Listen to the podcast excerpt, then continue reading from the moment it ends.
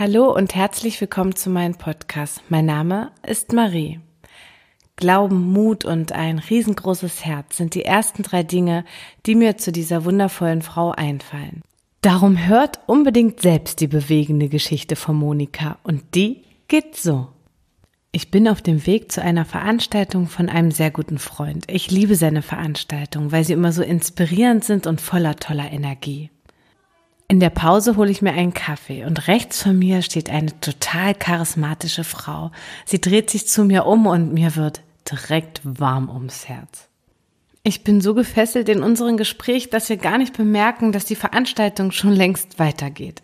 Ich weiß überhaupt noch nicht viel über sie, aber ich bin mir absolut sicher, dass sie die richtige Kandidatin ist für meinen Podcast und bin so froh, dass wir uns weiter austauschen werden.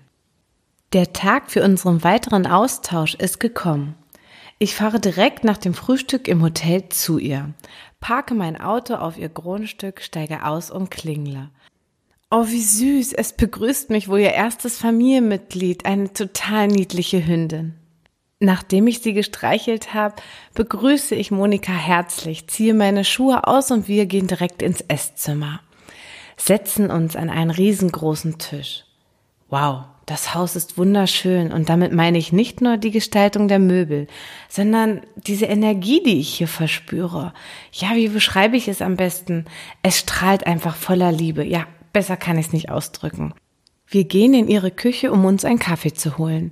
Auf dem Weg fallen mir die ganzen Bilder und Fotos an der Wand auf.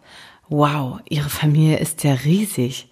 Sie sieht meinen erstaunten Blick und erzählt mir, ja, ich habe fünf Kinder plus die zwei, die mein Mann mitgebracht hat. Ja, und dazu kommen noch fünf Enkel. Ich denke mir, wow, ihr Weihnachten war mit Sicherheit turbulent. Als wir uns so gegenüber sitzen und ich ihr ins Gesicht schaue, denke ich mir, ihr ist kein Stress, keine Unzufriedenheit oder Überforderung ins Gesicht geschrieben. Ganz im Gegenteil, sie lächelt, ist glücklich und strahlt Dankbarkeit aus. Liebe Monika, hattest du als Kind einen Traum und wenn ja, hat dieser Traum mit deinem heutigen Leben noch irgendetwas zu tun? Ihre Antwort? Ja, und daran erinnere ich mich sogar noch recht gut. Als Kind habe ich immer mit einem Puppenhaus-Hotel gespielt. Und in diesem Hotel habe ich Veranstaltungen gegeben. Ich habe Veranstaltungen gegeben mit Stars und ganz viel berühmten Menschen. Und genau das mache ich ja jetzt. Ich bin selbstständig als kompetente Partnerin für Events, Referenten und Management. Vielen Dank. Und was soll ich sagen? Stimmt. Denn sie hat Musiker, Schauspieler, Speaker unter Vertrag und das so viel ich weiß, sehr erfolgreich. Kommen wir nun zu meiner zweiten Frage. Kannst du mir etwas über dich erzählen? Wie sah dein Weg so bis heute aus? Ich bin behütet und glücklich bei meinen Eltern aufgewachsen. Mit 18 Jahren bin ich dann ausgezogen und habe meinen damaligen Mann, der Italiener ist, geheiratet. Mit ihm bin ich nach Rosenheim gezogen. War dort als Sekretärin tätig und das hat mir so viel Spaß gemacht, dass ich mich bis zur Chefsekretärin hochgearbeitet habe.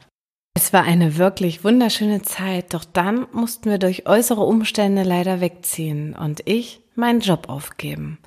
Bin dann mit 21 Jahren mit meinem ersten Sohn schwanger geworden.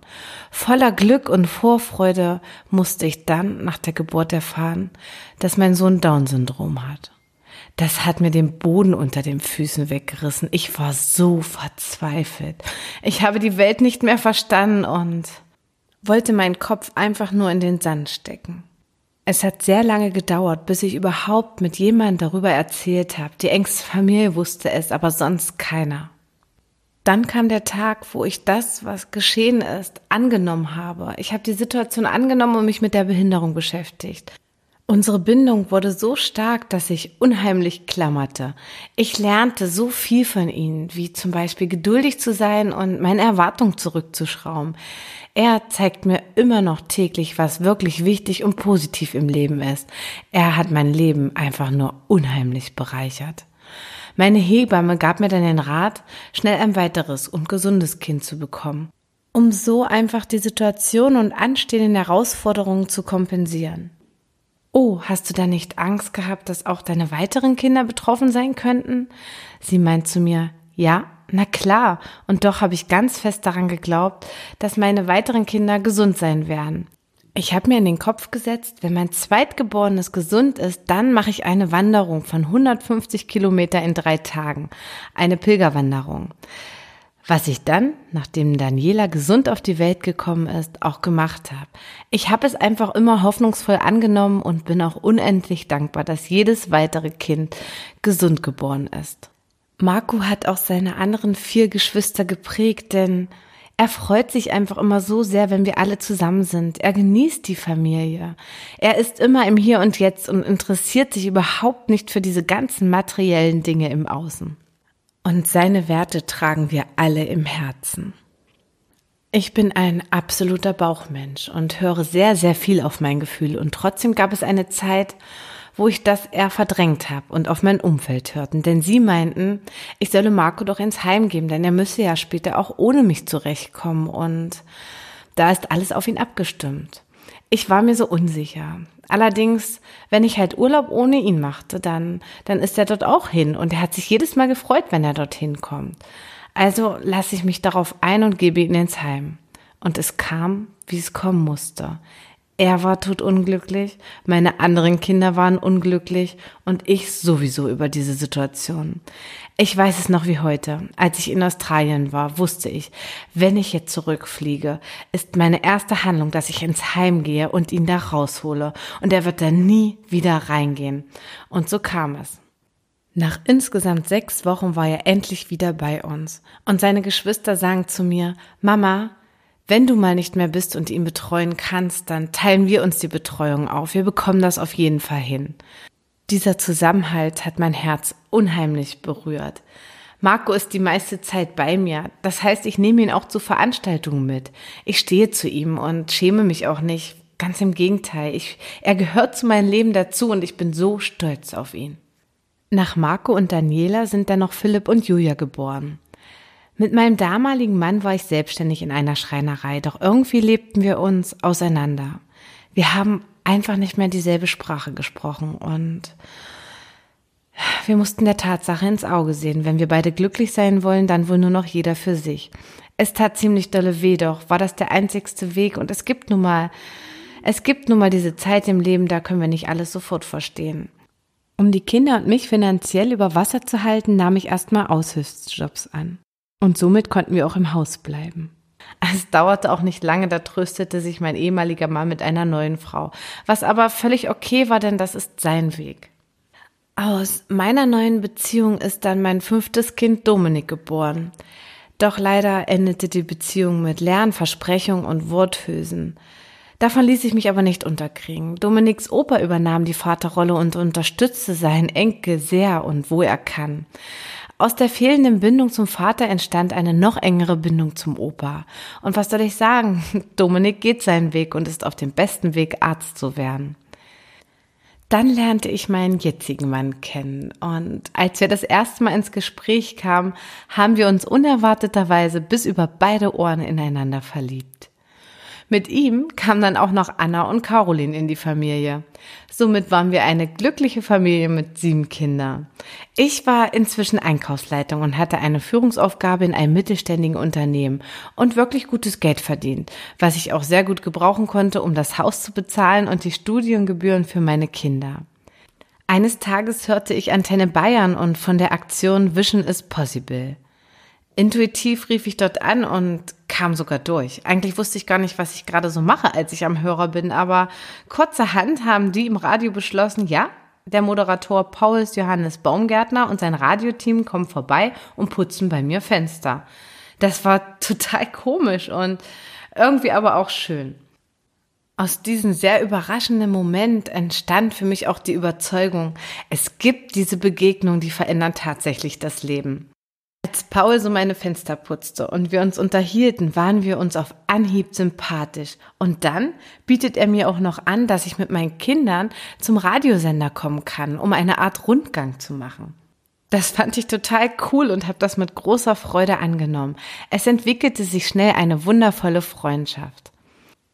Als Paul damals beschlossen hat, Seminare und Vorträge zu geben, meinte ich zu ihm, ich habe berufliche Kontakte, die du sehr gern nutzen kannst dafür. Er freut sich darüber und meint, ja klar, das mache ich gerne, aber umsonst sollst du das nicht machen. Und so begann mein Weg und das erstmal nebenberuflich. Ich wollte dann aber schnell mehr bewegen und mir war klar, dafür benötige ich natürlich auch mehr Zeit und das kann ich nicht mit meinem Job und somit müsste ich meinen Job ja komplett niederlegen, was ich dann 2011 auch tat und mich selbstständig machte. Weil ich so einen guten Job hatte, war mein komplettes Umfeld dagegen, dass ich mich mit Eventmanagement selbstständig machen möchte und gegen alle Logik vertraute ich einfach mein Instinkt und glaubte an mich selbst. Ich glaubte selbstbewusst und positiv daran, dass ich es schaffen werde. Und meine Kinder bestärkten mich auch darin, meinen Traum zu leben. Und so gehe ich jetzt meinen Weg mit meinem wundervollen Mann, der mir den Rücken stärkt und mich auch regelmäßig bei meinen Veranstaltungen unterstützt. Wow, liebe Monika, woher nimmst du eigentlich all diese Energie, um dem Ganzen standzuhalten? Ihre Antwort? Ich mache jeden Tag Sport aber unterschiedlich. Manchmal Tennis, manchmal gehe ich joggen oder mache Krafttraining im Fitnessstudio oder gerne auch über meine App zu Hause. Und dann nehme ich mir auch Auszeiten, die nur für mich sind und da achte ich auch regelmäßig drauf. Außerdem ist es auch meine Familie, die mich antreibt und mir täglich Energie gibt. Danke, Monika. Also bei dir passt der Spruch. Zeit hat man nicht, die nimmt man sich für die wichtigen Dinge. Und auch nur so kann es, glaube ich, funktionieren und harmonieren. Liebe Monika, würdest du den Frauen da draußen noch was mit auf den Weg geben wollen? Ihre Antwort, ja, sehr gerne. Geh deinen eigenen Weg und glaube an dich. Mach dich niemals abhängig. Denke daran, es geht immer weiter. Auch wenn eine Tür zugeht, geht irgendwo an einer anderen Stelle eine nächste auf. Glaube immer ganz fest daran, dass du es schaffst. Zur Verabschiedung umarme ich Monika ganz fest, bedanke mich für die Gastfreundschaft, für die Zeit und diese wundervolle Inspiration. Nun sitze ich im Auto und fahre der Nachmittagssonne entgegen. Bin total beseelt von diesem Gespräch und dem Wissen, was alles möglich ist, mit einem festen Glauben an sich selbst und der richtigen Portion Mut. Sie ist ein Vorbild, ein Leuchtturm und einfach ein Geschenk für alle Menschen, die ihr begegnen dürfen. Und jetzt möchte ich zum Abschluss gern noch meine Inspiration aus dem Gespräch auf meine eigene Art und Weise mit euch teilen. Und die geht so. Es ist nicht nur irgendein Reden. Manche Begegnungen verändern tatsächlich das Leben. Schau nur genau hin und habe den Mut, neue Richtungen einzuschlagen und lass dich dabei bloß nicht von der Angst tragen. Richte deinen Fokus lieber auf Intuition und Glauben, dann wird auch dir deine Zukunft den Atem rauben. Denn so gehst du Schritt für Schritt, immer ein Stück mehr auf deinem eigenen Weg und das führt dann automatisch zum Glück. Also schau zurück. Was hast du geträumt? Was bereitet dir Freude? Es lohnt sich, das zu fragen und höre dabei bloß nicht darauf, was andere sagen. Das ist dann eh nur ein sinnloses Gefecht, denn machen kannst du es eh nicht jedem recht. Schau lieber auf dein Ich bin was ist dein Selbst? Denn dann ergibt auf einmal alles tatsächlich Sinn. Ich bedanke mich für das Zuhören. Ich habe euch noch ganz interessante Links in die Shownotes gepackt, wie zum Beispiel die Homepage von Monika oder auch von den Künstlern und Referenten. Zum Abschluss mag ich mich auch nochmal für das Feedback und die Anmerkungen bedanken. Ich freue mich darüber wirklich total. Schicke euch jetzt ganz, ganz liebe Grüße in den restlichen Tag und sage bis ganz bald. Eure Marie.